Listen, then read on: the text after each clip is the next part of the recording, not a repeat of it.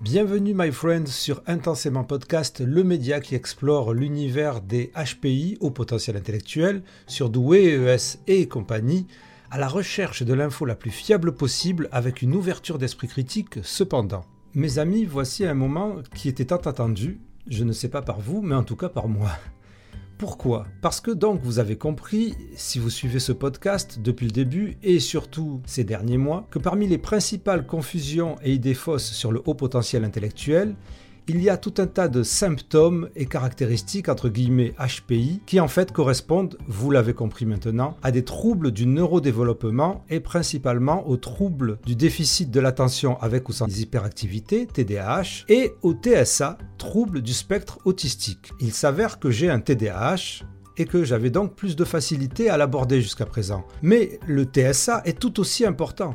Et je précise que nous parlons là du trouble du spectre autistique sans handicap intellectuel. Ces personnes que l'on nommait jusqu'à il n'y a pas si longtemps et que l'on continue à nommer Asperger et qui continuent de faire pour beaucoup l'objet de fantasmes et d'interprétations fantaisistes. Le problème, pour être honnête avec vous, c'est que j'avais et j'ai toujours énormément de mal à le conceptualiser, en un mot, à le comprendre. C'est pourquoi Intensément Podcast va initier 100 mois du TSA une série qui comprendra 4 volets sur le sujet et qui, je l'espère, vous permettra et me permettra de mieux comprendre ce fameux trouble invisible qu'en réalité pas mal de followers, contributeurs et contributrices de ce podcast ont, et pour beaucoup, ont été diagnostiqués sur le tard. Et pour le premier volet de cette série, quoi de mieux que de réinviter Maëva Roulin, psychologue spécialisée dans les troubles du neurodéveloppement, auteur du livre Les diagnostics des troubles du neurodéveloppement chez l'adulte, et c'est avec elle donc que nous allons mieux comprendre ce qu'est le trouble du spectre autistique, le TSA, et les éventuelles confusions ou associations avec le haut potentiel intellectuel, notamment sur certains symptômes. Nous repartons donc pour une heure de connaissances dans la joie et la bonne humeur avec Maëva Roulin.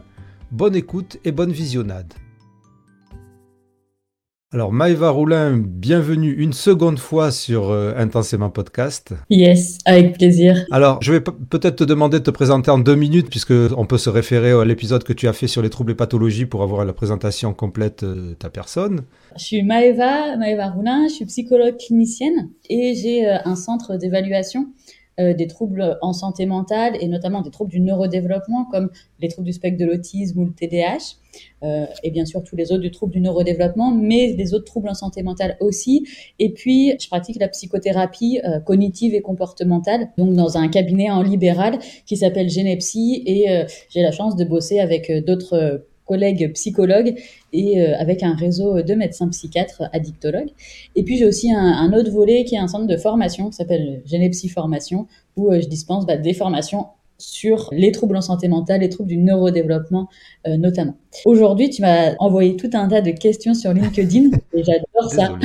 J'en ai traité certaines et on, probablement qu'on se prendra un temps pour traiter la, la, suite. Ça va permettre aussi de voir par rapport aux premières réponses bah, il y a des questions finalement qui sont plus claires pour toi et peut-être aller sur d'autres questionnements sur une, une prochaine fois. Merci. Est-ce que parmi les questions que je t'ai posées, est-ce que ce sont des questions que la plupart des gens se posent sur le TSA bah, oui, il y a, y a, des questions qui sont, euh, qui sont régulières, qui sont récurrentes, qui sont tout à fait logiques et légitimes.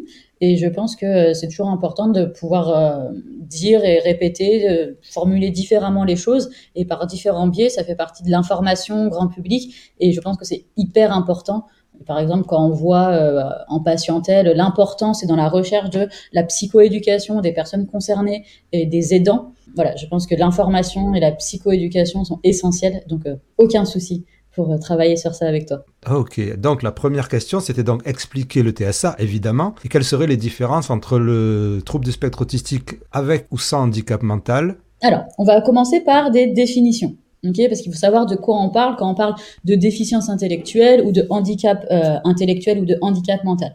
Donc déjà, la référence qu'on va utiliser, ça va être soit le DSM-5, la cinquième édition du manuel diagnostique et statistique des troubles mentaux, ou on peut aussi se référer à euh, la CIM-10, CIM 10, c'est le numéro par rapport à la suite là de sortie. Et donc moi là, je me suis basée sur le DSM-5 parce que c'est le manuel où je suis le plus à l'aise et c'est euh, un manuel qui est international en langue anglaise. Et donc, on va parler euh, soit de handicap mental, soit de déficience intellectuelle. Et en fait, ça euh, concerne un trouble qui va être défini par des limitations, des difficultés, des dysfonctionnements qui vont être significatifs à la fois dans le fonctionnement intellectuel, et on va voir comment euh, on repère ça, mais aussi, et c'est très important parce que parfois par les professionnels ça peut être omis, mais aussi des difficultés dans le comportement qu'on appelle socio-adaptatif. D'accord Donc, le fonctionnement intellectuel, ça t'en a déjà parlé sur ta chaîne. Il va être, euh, en tout cas à l'heure actuelle, avec toutes les limites que ça comprend, moi, je vais pas revenir dessus aujourd'hui, ça va être repéré avec un, test intellectuel, un test de quotient intellectuel, de QI. Donc, chez les tout petits, c'est le WIPSI enfin, la WIPSI. Chez les plus, les, enfants, les ados, c'est le WISC. Et chez les adultes, c'est la VICE. Il y a d'autres tests de euh, quotient intellectuel qui existent, comme le KABC, par exemple, ou la SUN R. Ça permet d'aller regarder des aspects un peu spécifiques sur des profils spécifiques, mais je ne vais pas rentrer dans les détails aujourd'hui. En tout cas, selon le DSM-5, la déficience intellectuelle va être généralement euh, diagnostiquée chez une personne qui aura des résultats dans un test de QI qui vont être globalement, hein, inférieurs à, à 70, à 70.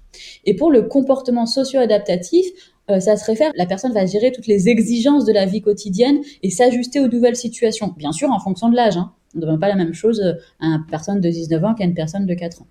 Et donc, le fonctionnement socio-adaptatif, ça va couvrir trois compétences on va avoir les compétences qu'on va appeler plutôt euh, conceptuelles, comme le langage, la lecture, l'écriture, les maths, le raisonnement, etc. Les compétences sociales. Là, on va être sur euh, l'empathie, les interactions sociales, la communication interpersonnelle, euh, les, les, règles et les lois sociales, la capacité à se faire des amis, à répondre à attentes sociales. Et puis les compétences plutôt pratiques qui vont concerner les activités de vie quotidienne, comme euh, bah, le soin de soi, hein, se laver, euh, sa propre santé, sa sécurité, la scolarité, le travail plus tard, les loisirs, tout ce qui va être euh, organisation, compréhension du temps et de l'argent. Voilà. Tout ça, ça va être les compétences pratiques.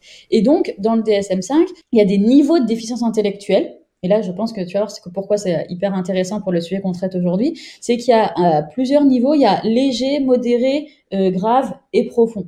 Et en fait, ça va être euh, ce, degré de gravité en fonction du degré de soutien qui est nécessaire. Ok? Et on prend vraiment actuellement plus du tout le QI unique seul en compte. Donc il y a vraiment un reflet d'une compréhension beaucoup plus nuancée de, du handicap intellectuel et ça va au-delà du score de QI D'accord? Il y a vraiment une inclusion dans le rapport de l'INSERM en 2016. Il réinsiste là-dessus, c'est qu'il faut prendre en compte le fonctionnement socio-adaptatif de la personne dans son environnement quotidien et évidemment aller rechercher euh, le degré, le niveau de gravité, le niveau de soutien requis. Et donc pour ça, il faut pouvoir l'évaluer finement et ça va au-delà d'un test de QI. Donc le TSA, pareil, en se référant au DSM5, c'est des difficultés qui vont être persistantes dans la communication et les interactions sociales. C'est des difficultés qualitatives, d'accord, de la communication et des interactions sociales. Et on va aussi avoir des schémas de comportement, d'intérêt, d'activité restreints et répétitifs. Ça, c'est la définition euh, générale. Et en fait, tous ces signes, ils doivent être présents, euh, comme pour la déficience intellectuelle d'ailleurs, parce que les deux sont des troubles du neurodéveloppement, doivent être présents euh, dès la petite enfance, mais les difficultés peuvent se manifester entièrement, pleinement, uniquement quand il y a des exigences en fait sociales qui vont dépasser les capacités de l'individu. Si euh, il y a un environnement qui va être euh, entourant, qui va être euh, aidant, ainsi que par exemple la scolarité, peut-être que la personne peut avoir de l'autisme, mais ça va pas, disons, se remarquer aussi facilement dans un environnement qui va être vraiment adapté aux gamins. Mais par contre, par exemple, souvent ça arrive quand les, les, gamins passent au collège, il y a des exigences qui sont différentes. Par exemple, bah faut, enfin, si c'est toujours comme ça, faut changer de classe toute la journée. Il y a plusieurs professeurs, d'autres types de relationnels avec les gamins du même âge. Et là, on peut voir avec des exigences sociales qui euh, peuvent être plus importantes que quand on est en primaire, eh bien, l'expression de l'autisme va vraiment être euh, beaucoup plus au premier plan et des difficultés vont pouvoir émerger.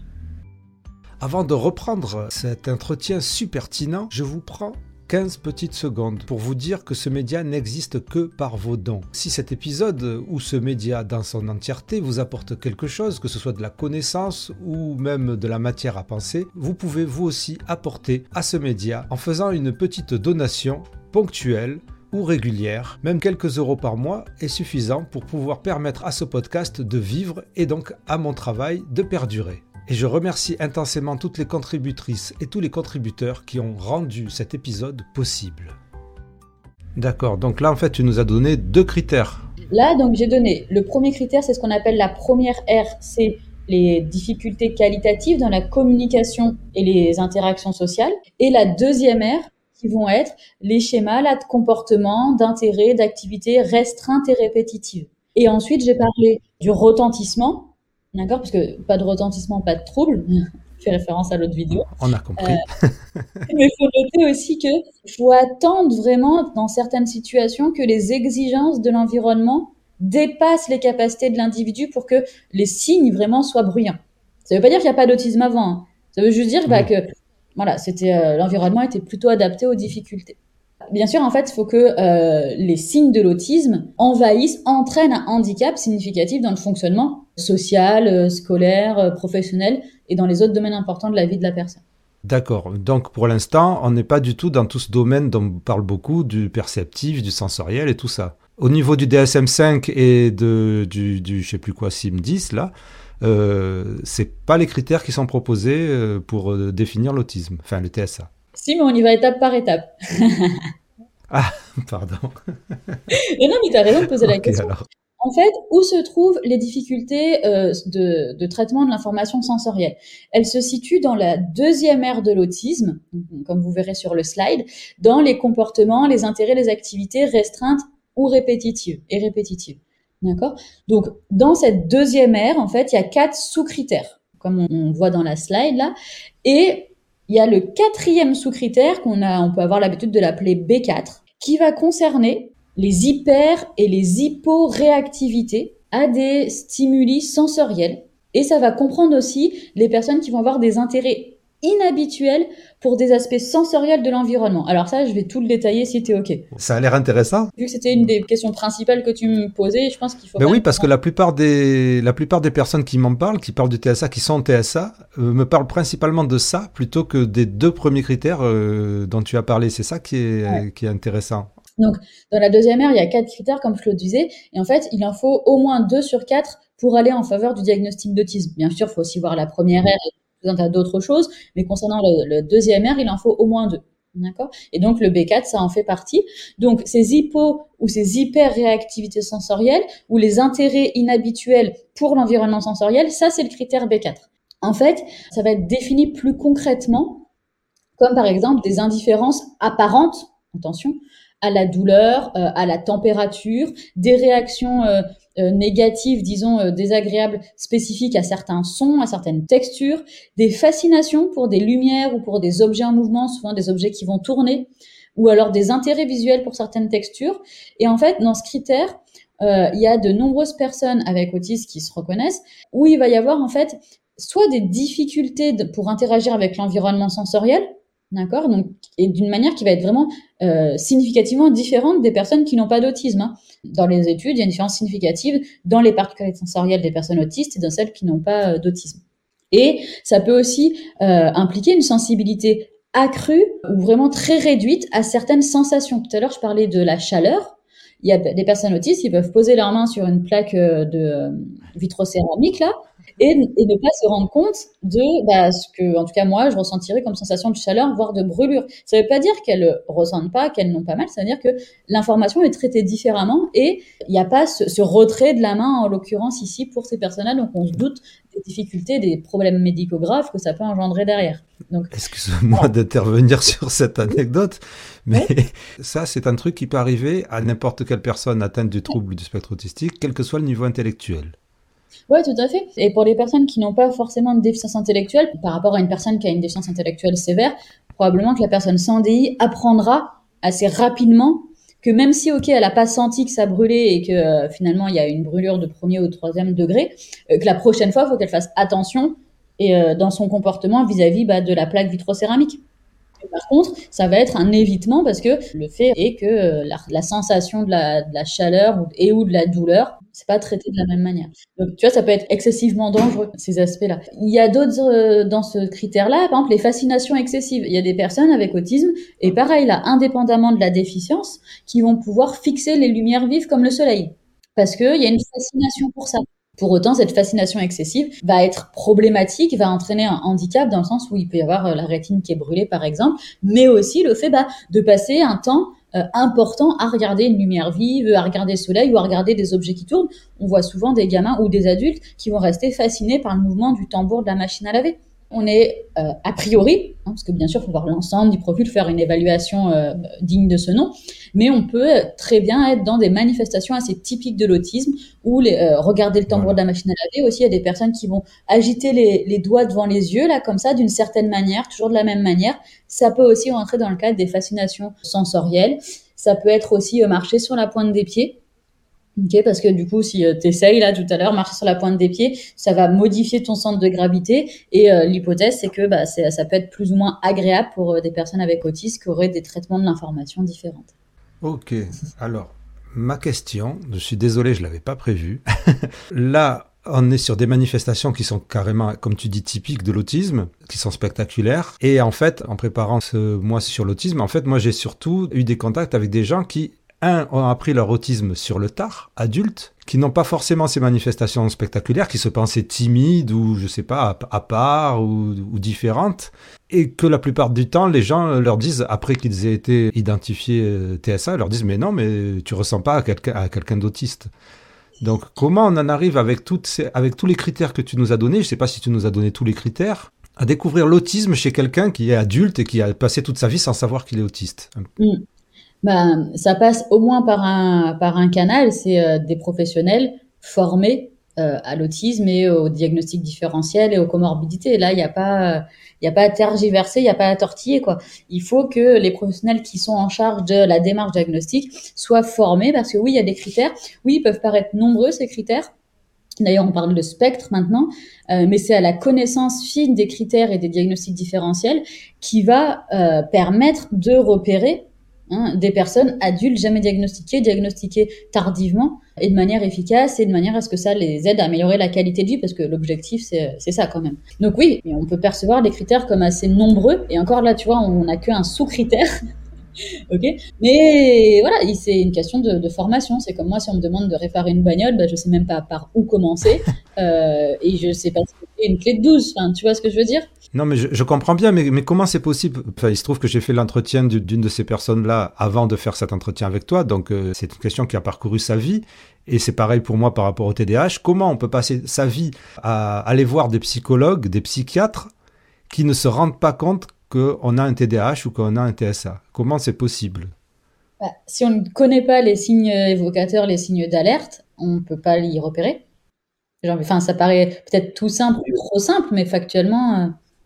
Euh, je suis désolé, c'est peut-être une question piège, on va peut-être pas la mettre dans l'enregistrement, mais je me pose vraiment la question. Je, me dis comment c'est possible? Oui, mais je comprends complètement et tu as raison d'insister, mais c'est pas une question piège. Pour moi, euh, si je ne sais pas ce que c'est une clé de 12, tu peux me mettre autant de clés que tu veux devant moi et je ne saurais pas reconnaître la clé de 12.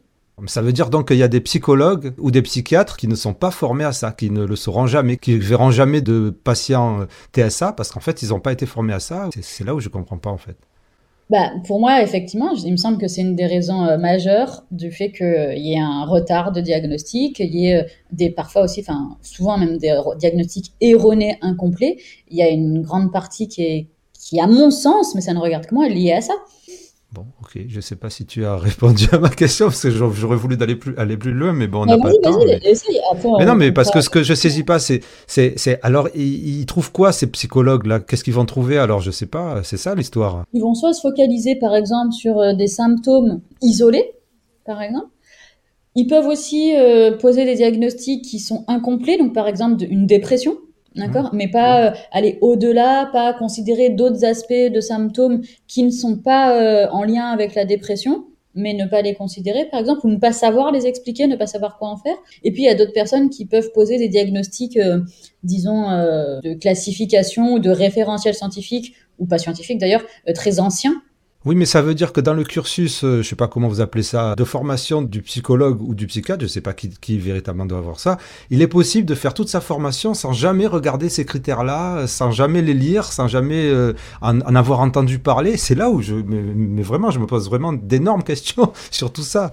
J'ai des collègues médecins qui m'ont dit euh, combien d'heures d'enseignement dans toutes leurs euh, cours de médecine, enfin dans toutes leurs cursus de médecine, combien d'heures ils avaient sur les troubles du neurodéveloppement. De ce qu'ils m'ont dit, et je peux aller vérifier, c'est une demi-journée. Ah, alors je comprends pas. Je comprends pas pourquoi. Alors dans ce cas-là, euh, je sais pas. Alors soit on est dans une bulle. Enfin, je parle des gens comme moi. Comment est-ce que tu vois ça, toi, en tant que entre guillemets spécialiste des troubles du neurodéveloppement, parce que tu as, tu as, quand même écrit un livre. Est-ce que c'est quelque chose qui internationalement, c'est la même chose, c'est pareil internationalement, ou c'est quelque chose qui est spécifique à la France, ou qu'est-ce qui se passe en fait? Pourquoi? Est-ce qu'on peut passer toute sa vie comme ça, ne jamais être, dé, être détecté TDAH ou TSA bah, Moi, qu'est-ce que j'en pense? Je pense que c'est euh, très dommageable de... Euh, avec pourtant des, importantes connaissances euh, scientifiques à l'heure actuelle, hein, enfin, et même depuis des dizaines d'années, notamment pour le TDAH et, et l'autisme, c'est fort dommageable, dommage et catastrophique de rater autant de personnes qui euh, passent le pas des consultations et euh, qu'on ne puisse, dans certains cas, pas pouvoir apporter de réponse euh, par méconnaissance, mais aussi par absence de réorientation vers un collègue qui pourrait, lui, repérer les choses. D'accord Parce qu'il y a le fait de ne pas savoir et on ne peut pas tout savoir, on ne peut pas se former à tout. Par contre, il y a, je pense, une, une, compétence à, avoir, à garder, à entretenir, celle de, de la réorientation pour avoir un autre avis, pour euh, aider la personne à euh, essayer de comprendre ce qui, ce qui survient et ce qui lui pourrit la vie. Euh, moi, mon point de vue, c'est que oui, c'est euh, retard, c'est diagnostic erroné, manqué, incomplet, c'est catastrophique. Mais mon positionnement, ça va plus être, si je peux me permettre de dire ça, être dans l'action en faisant bah, justement des consultations, en faisant de la formation pour essayer à mon petit niveau là, de minimiser un tout petit peu l'impact de ces aspects-là. Après, au niveau international, oui, c'est pareil. Quand on regarde les études de prévalence, dans les discussions des articles scientifiques, on voit vraiment l'impact de la meilleure formation qui va faire augmenter dans certaines situations la prévalence, mais pas parce qu'il y a plus de personnes forcément, parce que le, repérage est beaucoup plus efficace. Je vois. Bon, désolé de sois parti dans ce sens-là. Tu, tu parlais donc de dépression. Si j'ai bien compris, la dépression, l'anxiété, tout ça, ça fait partie aussi des comorbidités du TSA. Tout à fait. Et donc les gens peuvent arriver à, à être euh, identifiés TSA à partir de ces comorbidités. Alors est-ce que c'est comme dans le TDAH Est-ce qu'il y en a quelques-unes qui sont les plus prévalentes justement? Sur les comorbidités, bah, on va avoir des comorbidités TSA, TDAH. On va avoir des comorbidités et vous verrez dans le slide les pourcentages exacts parce que je les connais pas tous par cœur. Donc TDAH, TSA, on va avoir TSA avec le syndrome de Gilles de la Tourette ça, ça, survient. TSA et troubles spécifiques des apprentissages, comme la dyslexie, la dysorthographie, la dyscalculie. Après, il peut y avoir aussi donc TSA et déficience intellectuelle, comme on l'a vu euh, au tout début. Et ensuite, il peut y avoir euh, des comorbidités avec euh, des autres troubles en santé mentale, comme la dépression, troubles dépressifs, comme les TOC, troubles obsessionnels compulsifs, les troubles d'anxiété sociale, ou phobie sociale, hein, c'est synonyme, qui peuvent déboucher sur euh, ce qu'on peut appeler aussi, c'est pas dans le DSM, mais c'est un, terme qu'on retrouve régulièrement, c'est le, refus scolaire euh, anxieux, hein, ou euh, la, phobie scolaire. Il peut y avoir aussi des comorbidités avec d'autres troubles en santé mentale, comme et puis là, il n'y a, pas de règle en fait, hein, tout peut arriver, j'ai envie de dire, avec les troubles spectres de la schizophrénie, des addictions, même si c'est pas hyper fréquent dans l'autisme, avec les troubles bipolaires avec euh, les troubles du comportement alimentaire. Donc euh, voilà. Ah, c'est intéressant ce que tu me dis parce que j'essaie à chaque fois de faire le parallèle avec le TDAH. J'imagine effectivement, donc on va dire les images euh, stéréotypiques du TDAH. Donc effectivement, on reconnaîtrait le, petit garçon qui cavale de partout euh, ou la petite fille qui est pas concentrée, qui est dans la lune, machin chose, tout ça. Il y a aussi les addictions pour les ados ou tout ça. Et par contre, on imagine la stéréotypie du TSA, ça serait euh, une timide, phobique scolaire, euh, qui n'a pas d'engagement social avec les autres alors Pas systématiquement, pas typiquement. En fait, il y a plusieurs théories qui contribuent à expliquer euh, l'autisme, il y en a une qui est la théorie de la motivation sociale. Et en fait, dans la théorie de la motivation sociale, alors c'est à l'état de recherche, il hein, faut prendre avec des pincettes bien sûr, mais il y a des personnes avec autisme qui ont une motivation sociale, mais ensuite, il y a les codes sociaux, les habiletés sociales sont quand même vachement en panne. Donc même s'il y a l'envie, euh, le manuel est euh, trop partiel et euh, il n'est pas assez effic efficient, efficace, mais il y a les motivations sociales et il y aurait d'autres personnes avec autisme qui auraient une faible motivation sociale D'accord? Et donc, même s'il n'y a pas les codes, les habilités, le manuel est, est pas top, mais en même temps, même s'il y a peu de motivation à aller vers les autres. D'accord Donc, euh, ça, c'est des théories qui nous aident un peu à, à, comprendre au fil du temps et avec l'avancée de la littérature. Mais une personne avec autisme n'est pas par définition euh, en retrait social, n'est pas par définition sans envie d'aller vers les autres. D'accord Et ça, tout ça, c'est à évaluer au travers d'une démarche euh, une démarche de qualité et voir un petit peu bah, si la personne a envie d'aller vers les autres, comment ça se manifeste, quelle est la qualité de la recherche de lien social, etc. Je peux te donner un exemple, c'est si la personne va vers les autres uniquement pour parler des baleines bleues, oui, elle va vers les autres, c'est quand même très bien. Uniquement pour parler des baleines bleues, la qualité de l'interaction sociale, la qualité de rentrer en matière, là, c'est plus compliqué. Tu vois? Et tout ça, c'est des choses qu'on va aller chercher au cours de l'évaluation. Et là, c'est un tout petit aspect du TSA, mais qui est essentiel à comprendre. Là où tu parlais du TDAH tout à l'heure, un TDAH pur pur, là, sans, sans TSA, je veux dire, va pouvoir aller vers les autres et parler des baleines bleues, par exemple, mais pas parce que euh, il pourrait avoir un centre d'intérêt restreint ou des difficultés dans les codes sociaux mais par impulsivité en fait. Il a envie de dire un truc, il vient de voir sur les baleines bleues, il y va, il coupe la parole, il s'en tape si l'autre est en train de parler, il veut dire son truc, il a peur d'oublier, tu vois? Et ça, c'est tous ces mécanismes sous-jacents, ces processus-là, d'accord, qui vont expliquer impulsivité davantage TDAH, intérêt spécifique davantage TSA, tu vois? Et ça, ça va aider les cliniciens à faire les, euh, les différentiels. Mais pas des cliniciens que vous devriez vous appeler, c'est détectives. Donc ce fameux TSA sans déficience intellectuelle et en plus de ça avec le HPI, tu m'as parlé des modes de pensée ou de la cohérence centrale que je savais pas que ça existait. C'est génial, j'ai découvert ça, je me suis dit que c'est pas vrai. Et donc, ça participe aussi peut-être à ces histoires de faux symptômes HPI où les gens pensent qu'ils ont une pensée différente. Euh. On parlait donc de ce critère B4, des particularités sensorielles, et ce que tu me demandais, c'était bah, un peu des explications sur cette dimension perceptive, traitement de l'information sensorielle dans euh, l'autisme. Comment est-ce que ça pourrait avoir un impact dans la vie quotidienne? Donc j'ai donné plusieurs exemples tout à l'heure, mais bien sûr, euh, je pourrais en redonner par la suite. Est-ce que ces problèmes sont fréquemment associés au TSA La réponse courte, c'est oui, dans le sens où ça fait partie des critères, bien que ce ne soit pas obligatoire d'avoir des particularités du traitement sensoriel pour recevoir un diagnostic de TSA. et ensuite, euh, tu m'avais questionné sur ces, modes de pensée, disons, autistiques, ce concept de cohérence centrale.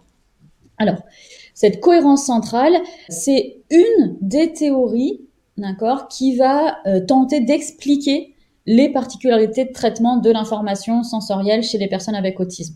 Il y a là cette théorie de la cohérence centrale et il y a aussi la théorie du surfonctionnement perceptif. Donc il y a ces deux théories qui, qui essayent d'expliquer ce critère B4. Il faut savoir que c'est des théories qui n'expliquent pas tout. Elles expliquent en partie. Elles ne se suffisent pas à elles-mêmes. Elles ont complètement, par contre, le mérite d'exister. Un des avantages aussi, c'est que les chercheurs qui ont mis au point cette théorie ont, sollicité des personnes avec autisme. Je pourrais te renvoyer sur euh, des vidéos. Bon, elles sont un peu vieilles maintenant, mais ça ne retire vraiment rien à la qualité de ce qui est dit par les personnes concernées au sujet des particularités sensorielles. Donc cette première théorie, la cohérence centrale, cette théorie elle est développée par euh, Uta Fritz et Leslie de mémoire, et c'est une théorie qui est proposée donc pour expliquer ces caractéristiques cognitives. Et selon cette théorie, les personnes TSA auraient du mal à intégrer des informations qui proviennent de différentes sources pour créer un tableau cohérent, un tableau significatif, d'accord? En fait, pour simplifier, on imagine qu'on est en train de regarder euh, un film. D'accord? Pour la plupart des gens, comprendre l'histoire, ça implique de prendre en compte non seulement les dialogues, mais aussi les expressions faciales, le ton de la voix, le contexte de la scène, euh, les actions des personnages, par exemple. Ok? Et euh, les personnes, on va dire neurotypiques, vont assembler toutes ces informations pour comprendre euh, l'histoire dans son ensemble. Ça, c'est ce qu'on appelle la cohérence centrale.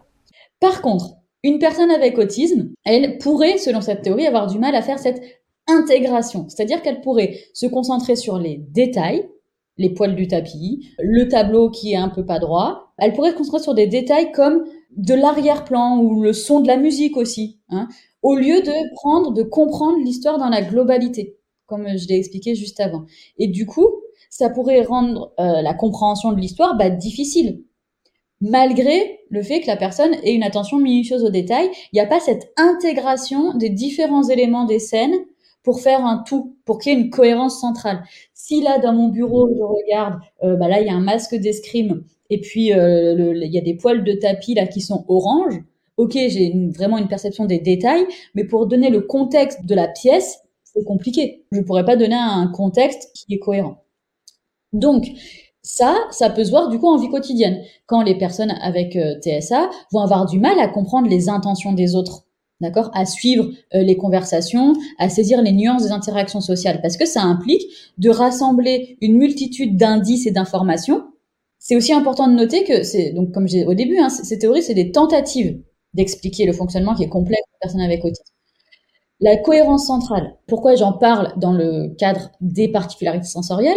Parce que si une personne autiste a des particularités sensorielles, elle pourrait se focaliser sur certains aspects d'une scène, certains aspects d'une situation, parce que hyper attirée par certaines choses sensorielles, je sais pas moi, elle pourrait être hyper attirée par mon ampoule là qui brille et regarder uniquement l'ampoule, du coup pour prendre d'autres éléments informatifs pour tirer des conclusions sur la situation, la scène ou l'interaction, c'est compliqué si je suis en train uniquement de regarder l'ampoule.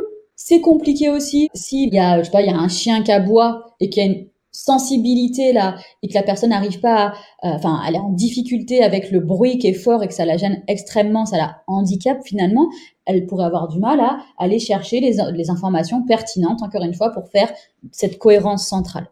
Et alors après, il y a un autre auteur qui parle de surfonctionnement perceptif. C'est une autre théorie. Et c'est une autre explication, du coup, pour comprendre certains comportements ou certains euh, traits qui vont être en lien avec le TSA.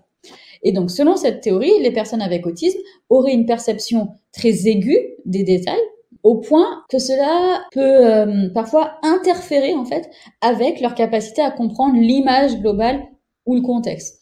Donc, encore une fois, exemple, on peut imaginer une belle peinture où la plupart des gens pourraient admirer l'œuvre dans son ensemble. Là, ils voient les couleurs, les formes, le paysage, euh, etc. Une personne avec autisme, elle, elle pourrait être attirée par des détails à, nouveau spécifiques. D'accord? Un petit motif dans le une texture de peinture. D'accord? Et en se concentrant sur des détails qui peuvent être aussi en lien avec une fascination sensorielle, pourrait avoir du mal à percevoir et apprécier les choses dans leur ensemble. Ok? Donc, dans la vie quotidienne, ça peut se manifester par euh, différentes choses. Par exemple, être dérangé par le bruit du ventilateur, d'accord, à tel point que la personne a du mal à se concentrer. Et tu vois, là, c'est hyper important parce que je pense que tu, tu remarques dans ta tête là des similitudes avec le TDAH le ventilateur ou euh, ben oui. c'est ce que je me suis dit au, moment où tu as dit le ventilateur je, je me suis dit ah ben alors je, je suis autiste alors je sais pas mais en tout cas il faut vraiment euh, en tant que clinicien aller faire ce différentiel là tu vois D'accord. Parce que ça n'a pas le même retentissement, ça n'a pas, on ne va pas mettre la même trajectoire de recommandation euh, pour la qualité de vie. Et je précise juste que ces deux théories, c'est des tentatives, elles ont complètement le mérite d'exister, mais ça couvre pas tous les aspects du trouble. Hein. Mais je vais pas rentrer dans les autres théories explicatives de l'autisme aujourd'hui. Bah oui, d'accord. Non, non, mais je vois, mais c'est super intéressant. Mais ce que je me dis en même temps, c'est que si déjà les professionnels qui vont pas voir les, les DSM-5, ils vont pas voir du tout la théorie de toute manière. Ben non, surtout en plus, c'est pas marqué dans le DSM, ça, c'est la, la littérature. Euh, le DSM a, a, ses qualités, il a ses défauts, hein évidemment. Et les théories, pareil, probablement. Après, moi, je veux bien qu'on mette le DSM ou la CIM à la poubelle, mais qu'est-ce qu'on propose derrière? Et je suis ouverte à ça, hein, mais qu'est-ce qu'on propose ensuite? Une société euh, uniquement plus tolérante et plus euh, ouverte, etc. Oui, je veux bien. Enfin, voyons l'état du monde et, euh, heureusement, hein, ça paraît compliqué de. Alors, on peut peut-être introduire un petit peu au potentiel intellectuel, très haut potentiel intellectuel, en lien avec le TSA. Donc, qu'est-ce que dit la littérature sur euh, au potentiel TSA Il y a des trucs, mais pas non plus beaucoup de trucs. Donc déjà, la première chose, c'est que encore et encore, ça mérite des études complémentaires, d'étudier encore plus le sujet. Bon, il y a quand même des choses. Notamment un auteur là qui s'appelle Doubé en 2014 qui a publié un papier où euh, il parle de la littérature sur les jeunes avec un haut potentiel et il parle aussi du chevauchement entre les caractéristiques des capacités des élèves et euh, de ceux qui ont un TSA. Donc qu'est-ce que ça dit? Selon cet auteur, et le papier date de 2014, selon la majorité de la littérature, toutes ces études proviennent de la littérature de l'éducation en fait, et généralement rédigées par des éducateurs, des enseignants ou des parents. Ce qui veut dire pas par forcément ou spécifiquement des personnes qui euh, sont des scientifiques, donc qui ont un doctorat euh, en sciences sociales, en sciences du comportement, en psycho ou que sais-je. les recherches empiriques là, sur les aspects spécifiques à la douance, y compris les recherches sur les, les jeunes avec un haut potentiel, vont répondre à des critères qui vont faire à ces défauts. Et ça, c'est un problème en fait dans les recherches à ce sujet-là. C'est-à-dire que c'est pas toujours les mêmes critères qui sont pris en compte dans les études. Donc déjà, on regarde pas la même chose. Et parfois, il y a des critères bah, qui sont finalement erronés ou qui partent de choses qui de base sont erronées. Par exemple, il y a comme tu l'as vu avec d'autres des collègues à moi là, il y a certains signes, euh, enfin soi-disant signes qui sont attribués au potentiel à tort. D'accord? Et si dans la recherche on part sur ces faux signes du potentiel, voilà, ça peut poser des problèmes dans la qualité de la recherche, en tout cas dans les conclusions qu'on peut en tirer. Et donc ça, c'est particulièrement vrai pour euh, les études sur les personnes à haut potentiel et sur les études avec les personnes HP et TSA. D'accord? Donc il y a quand même quelques biais méthodologiques dans euh, le groupe de peu d'études qui existent. Donc, en termes de chevauchement sur les caractéristiques TSA-HP, donc il y a quelques recherches dans le domaine qui décrivent des similitudes entre les enfants HP et les enfants TSA. Par exemple, des excellentes capacités de mémoire, un développement précoce du langage, des compétences scolaires, des intérêts intenses, des sensibilités sensorielles et un développement asynchrone. Donc ces similitudes-là, elles conduisent à un défi dans la différence des comportements simplement associés à des capacités, à un fonctionnement cognitif élevé par rapport à ceux associés au TSA. Et du coup, ça va conduire à des problèmes de, de diagnostic erronés ou manqués. En fait, là, le truc hyper important à comprendre, c'est soit il pourrait y avoir ces aspects communs, ces similitudes, mais il en reste que le haut potentiel, jusqu'à preuve du contraire, n'est pas un trouble. Oui, oui, évidemment. Mais, euh, et puis aussi, tu disais, il y a des similitudes. Euh, par exemple, moi, je veux bien euh, parler de potentiel en, parlant de bonne mémoire ou précocité, machin, mais des spécificités sensorielles ou je sais plus quoi. Pour l'instant, si j'ai bien compris, c'est pas, validé tout ça, ou pas, ça fait pas consensus. Voilà, et en tout cas, il n'y a pas, enfin, à ma connaissance, hein, mais bien sûr, je serais tout à fait heureuse de lire des articles que j'ai manqués à ma connaissance, il n'y a pas de preuves solides, il n'y a pas de consensus sur euh, ces différents aspects. Par contre, la recherche avance. C'est intéressant de pouvoir mettre ça en évidence. Par exemple, si je prends les intérêts intenses, une personne à haut potentiel uniquement qui a des intérêts euh, peut-être variés, divers ou, euh, ou très spécifiques à un sujet ou à un autre, ok, très bien. Dans quelle mesure est-ce que ça pose problème? Dans l'autisme, le critère est très précis. L'intérêt, il est fixe et restreint, soit par le type d'intérêt D'accord. Par exemple, euh, je suis pas finalement intéressée par les baleines bleues, mais par, euh, tu sais, elles ont un trou là pour respirer, ça fait, ça pourrait être ça, les je sais pas comment ça s'appelle, ou par le temps passé dessus. D'accord. Donc des personnes qui vont pas arriver à décrocher, qui vont rester focus euh, sans aller euh, pendant des heures, ni aller pisser, ni manger, euh, etc. Tu vois? Donc là, on va retrouver dans la situation de l'autisme un retentissement qu'on n'est pas censé retrouver par définition dans le haut potentiel euh, intellectuel, puisque c'est une condition cognitive, si, euh, si, je peux parler comme ça. Et ça, c'est valable pour tous les euh, éléments, les similitudes que j'ai cités précédemment. Le langage, il peut être développé précocement dans le HP, mais aussi dans le TSA. Le truc, c'est dans le TSA, ce qu'on va observer dans le, le langage, c'est souvent qu'il y a des particularités. parler comme, comme Louis XIV, ok, ça peut, ça peut entraîner, non, mais ça peut entraîner un retentissement ça peut entraîner un décalage avec les pères et même avec les adultes. D'accord? C'est pas adapté au contexte. Là où, a priori, dans le HP, oui, peut-être que le langage va être développé, peut-être même précocement, mais on n'aura euh, a priori pas ces aspects de décalage par rapport au langage employé, euh, par rapport euh, euh, par exemple, un langage type Louis XIV, mais ça peut être autre chose, hein, c'est un exemple. Et puis, dans le haut potentiel, quand on regarde les papiers, là, il n'y a pas de euh, fonctionnement cérébral qui est, drastiquement différent par rapport au non haut potentiel intellectuel. Hein. Alors que dans le TSA, il y a beaucoup de papiers sur un câblage euh, différent et particulier. Est-ce que pour le TSA, comme on dit pour le TDAH, il y a cette histoire de du fait qu'il y aurait des hautes capacités cognitives, ça pourrait masquer le TSA dans l'enfance ou, même chez l'adulte. Est-ce qu'il y a ces histoires-là? Oui.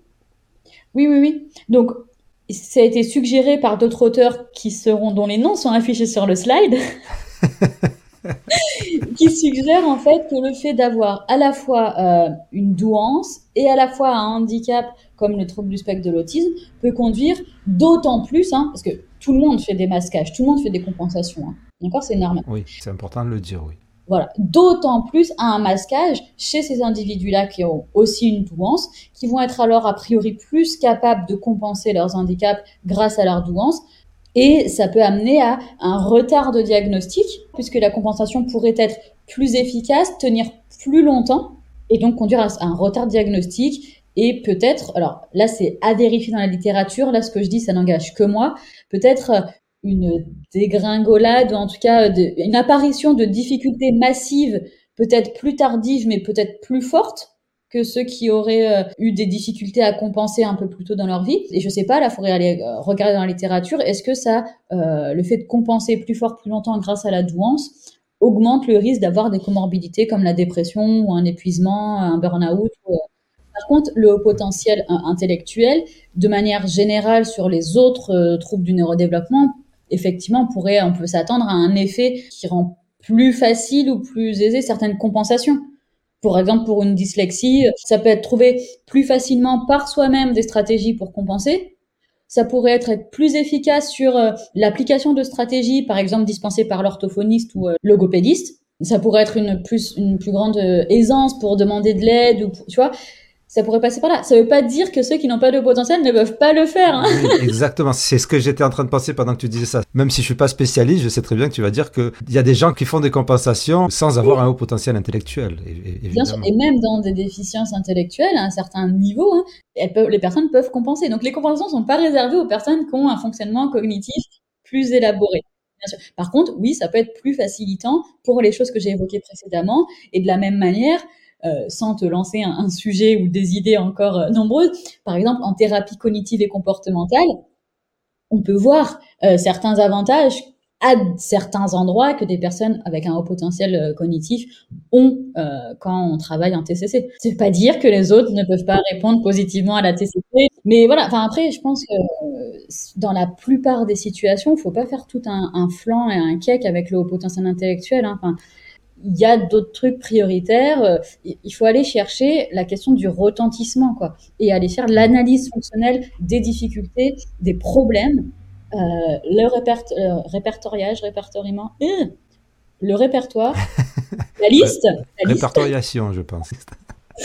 la liste aussi des points forts pour venir soutenir bah, les mises en place et puis bien sûr valoriser les personnes. Voilà, je pense que vous en savez un peu plus en tout cas c'est mon cas, du trouble du spectre autistique. Grand merci évidemment intensément à Maïva Roulin, que nous allons donc accueillir pour un autre épisode autour du TSA. Le volet 2 et le volet 3 de la série sur l'autisme avec des témoignages passionnants vont suivre. Oh, et puis une exclue. J'ai le plaisir euh, d'annoncer sur ta chaîne qu'avec Sébastien Henrard, donc qui est psychologue euh, clinicien aussi avec qui je travaille très régulièrement et énormément, on est en train de terminer l'écriture d'un ouvrage sur l'évaluation du TDAH chez l'enfant et l'adolescent qui normalement devrait paraître euh, fin 2023. Félicitations à Maïva et à Sébastien donc. Si cet épisode vous a plu, vous pouvez faire les gestes qui aident et je vous en remercie intensément. Intensément, c'est le podcast divergent. Intensément, c'est le show potentiel. Merci d'avoir écouté jusqu'à présent et tout est embrouillé. Chaud, chaud, chaud.